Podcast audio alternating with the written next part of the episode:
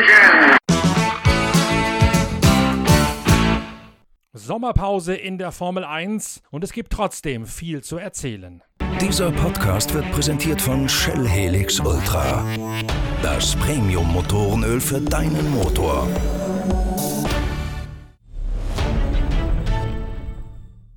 Auch wenn die Motoren zwangsläufig für vier Wochen schweigen, in der Formel 1 geht es hinter den Kulissen weiterhin heftig zur Sache. Vor allen Dingen wird auch in den Sommerferien über die zukünftige Ausrichtung der Königsklasse gerangelt und diskutiert. Und dort gibt es seit kurzem ein völlig neues Element. Die Vermarkter Liberty Media aus den USA nämlich streben sehr offensiv an, ab dem Jahre 2021 den Kalender noch weiter aufzublähen. Es soll ab 2021 2020, wenn die neuen Technikregeln greifen, 24 WM-Läufe geben. Zwei neue in den Vereinigten Staaten, der Heimat von Liberty Media, ein Rennen in New York steht wohl bereits fest, so sagt es die Gerüchteküche aus höchst berufenem und verlässlichen Munde. Ein zweiter Austragungsort in den Staaten wird noch gesucht und es gäbe auch hier bereits sehr konkrete Pläne, sodass die 24-Rennen-Idee durchaus greifbar sei. Auch Barcelona, das so lange zu wackeln schien, ist nun wohl doch gerettet. Es soll ein neuer Deal gefunden worden sein, wie der Circuit de Catalunya im schmucklosen Industriegebiet von Granollers vor den Toren Barcelonas doch gerettet gerettet werden kann. Für Hockenheim dagegen sieht es nach wie vor zappenduster aus. Der große Preis von Deutschland befindet sich nach wie vor auf der Abschussliste. Trotzdem wird es 24 Grand Prix geben ab der Saison 2021 und das hat wiederum weitgehende Folgen auf die Budget Cap, also die geplante Etat-Obergrenze, an die sich jedes Team richten muss. Ich kann mich noch gut daran erinnern, dass bereits Frank Williams mir vor Jahren gesagt hat, sobald man über eine Grenze von 20, vielleicht 21 Grand Prix kommt, dann erreicht das für die Mechaniker die Grenze des körperlich Zumutbaren. Und man müsse sich überlegen, eine weitere Mechanikermannschaft aufzubauen Rennen. Bei 24 Rennen, so wird mir mittlerweile gesagt, sei das ganz sicher der Fall, sodass jedes Team sich eine dritte Mechaniker-Crew zusammenstellen müsse, also zehn Mann mehr, die mit um die Welt reisen müssen oder die zumindest in Lohn und Brot vorgehalten werden müssen, sodass man die Mechaniker zu dritt durchrotieren kann. Zwei Autos, drei Mechaniker-Crews, um so in eine Dauerrotation reinzukommen und die körperlichen Anstrengungen, aber auch das Familienleben der Mechaniker nicht zu sehr zu belasten. All das geht natürlich noch zusätzlich ins Geld. Geld und muss mit einkalkuliert werden, wenn die Budgetobergrenze final verabschiedet werden wird. Bislang sind die Pläne über diese 24 Grand Prix noch nicht in der breiten Öffentlichkeit bekannt gewesen. Hinter den Kulissen allerdings deutet sehr viel darauf hin, dass genau das passieren wird.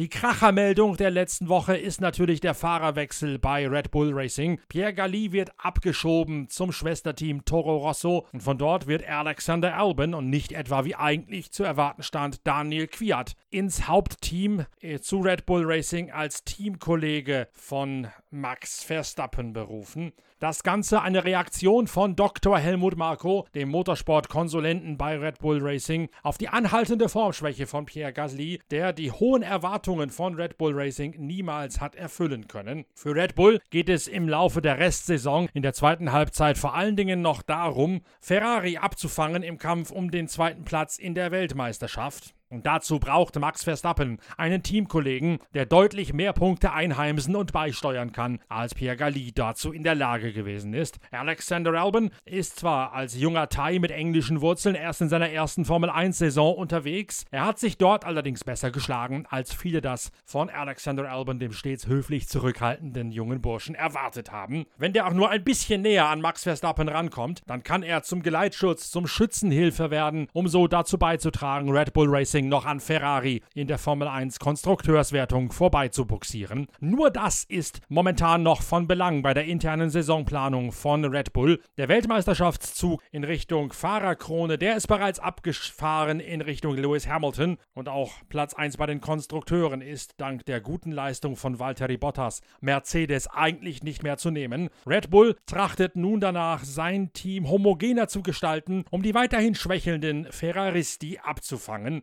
Max Verstappen, so die landläufige Meinung, ist dieser Wechsel herzergreifend egal, denn der kämpft natürlich vor allen Dingen um die eigene Zukunft und dem ist es ziemlich egal, wer unter ihm Nummer 2 Pilot an seiner Seite ist. Er wird Alexander Albon genauso in Schach halten können, wie er Pierre Galli bereits sämtliche Zähne gezogen hat. Max Verstappen seinerseits hegt noch ein kleines Fünkchen Hoffnung, vorne reinfahren zu können und Lewis Hamilton gefährlich werden zu können. Die wahre Ausrichtung von Red Bull, die konzentriert sich allerdings auf die Konstrukteursmeisterschaft und da kann Platz 2 und Platz 3 durchaus schon mal einen Unterschied von 15 Millionen Dollar im Preis- und Startgeldetat fürs kommende Jahr mit sich bringen. Und wenn man dann weiß, dass Dietrich Mateschitz, der Mann hinter Red Bull, schon längst nicht mehr mit dem Return on Investment aus dem Formel 1 Team zufrieden ist, dann ist dieser Unterschied von etwa 15 Millionen Dollar durchaus nicht zu klein zu bewerten, denn er kann bei einem verkaufswilligen Dr. Mateschitz dafür sorgen, dass dessen persönlicher bzw. firmenmäßiger Input in den Gesamtetat noch einmal erheblich geringer ausfällt und so dafür sorgen, dass Mateschitz auch weiterhin seine Freude an der Formel 1 behält.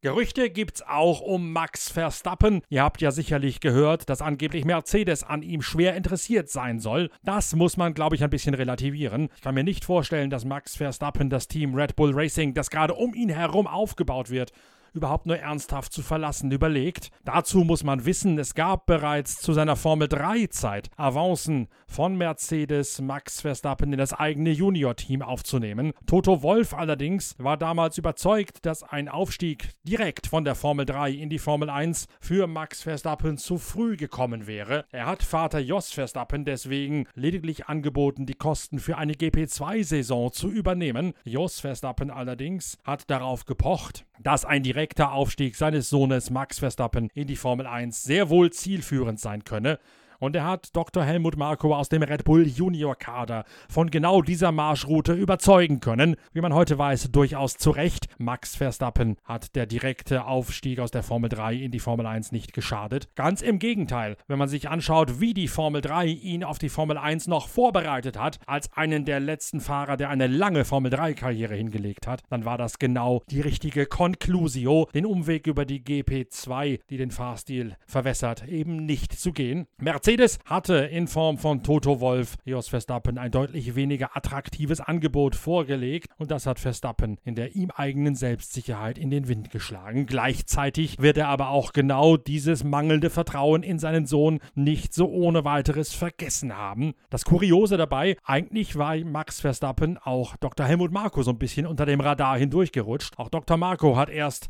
als Verstappen in der Formel 3 so richtig gut geworden ist, entdeckt, was dort eigentlich eigentlich für ein Rohdiamant außerhalb des eigenen Förderprogramms unterwegs gewesen ist. Und dann gab es einen kurzen, aber heftigen Bieterwettstreit zwischen Red Bull und Mercedes, der aus genannten Gründen zugunsten von Mercedes ausgegangen ist.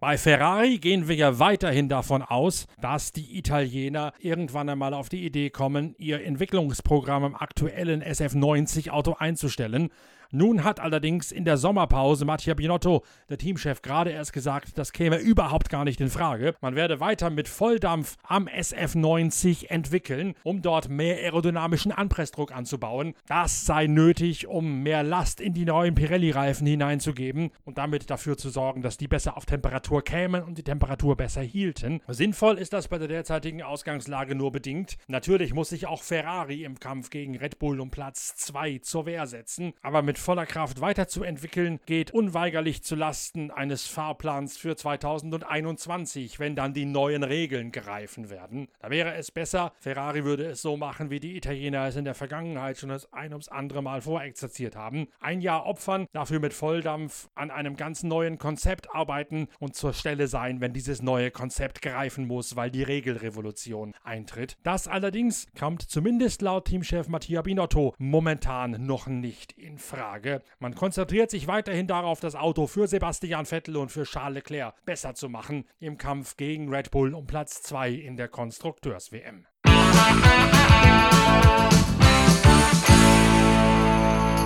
So viel unser kleines Roundup mit den vor allen Dingen erstaunlichen Nachrichten, dass es künftig 24 Grand Prix geben soll. Wir melden uns nächste Woche wieder mit den nächsten aktuellen Pitcasts und dann wird es auch eine Themenwoche im Gedenken an Stefan Belloff geben, der ja am 1. September seinen Todestag hat. Wir erinnern in mehreren Episoden unserer Pitcast-Reihe an den legendären Gießener, der bereits vor Michael Schumacher und Sebastian Vettel bei Ferrari in der Formel 1 hätte andocken können. Da gibt es einiges an höchst spannenden, dramatischen und auch emotionalen Geschichten, die in diversen Podcasts ausgiebig erzählt werden werden. Das sind Episoden von Pitcast, auf die ihr euch jetzt schon freuen könnt. In der Zwischenzeit sei nochmal die Aufmerksamkeit auf die nächste Ausgabe unserer Zeitschrift Pitwalk gelegt. Da nämlich, wo ihr in der 50. Jubiläumsausgabe nicht nur weitere Details und Hintergründe zur Krise von Sebastian Vettel bei Ferrari lesen könnt, sondern wo ihr auch an einem Hammer-Gewinnspiel teilnehmen könnt, um einen Preis, ein VIP-Wochenende auf dem Nürburgring beim 24-Stunden-Rennen 2020 mit Hotelübernachtung, mit Loungezugang, mit Rundumprogramm, mit Tribünen und Fahrerlagerplätzen. Ein Rennwochenende, das ihr nie vergessen werdet. Kauft euch daher die aktuelle Ausgabe der Zeitschrift Pitwalk, die es überall für 89 zu kaufen gibt, oder bestellt sie mit einer Mail an shop@pitwalk.de. Dann könnt ihr bei diesem einzigartigen Gewinnspiel mitmachen.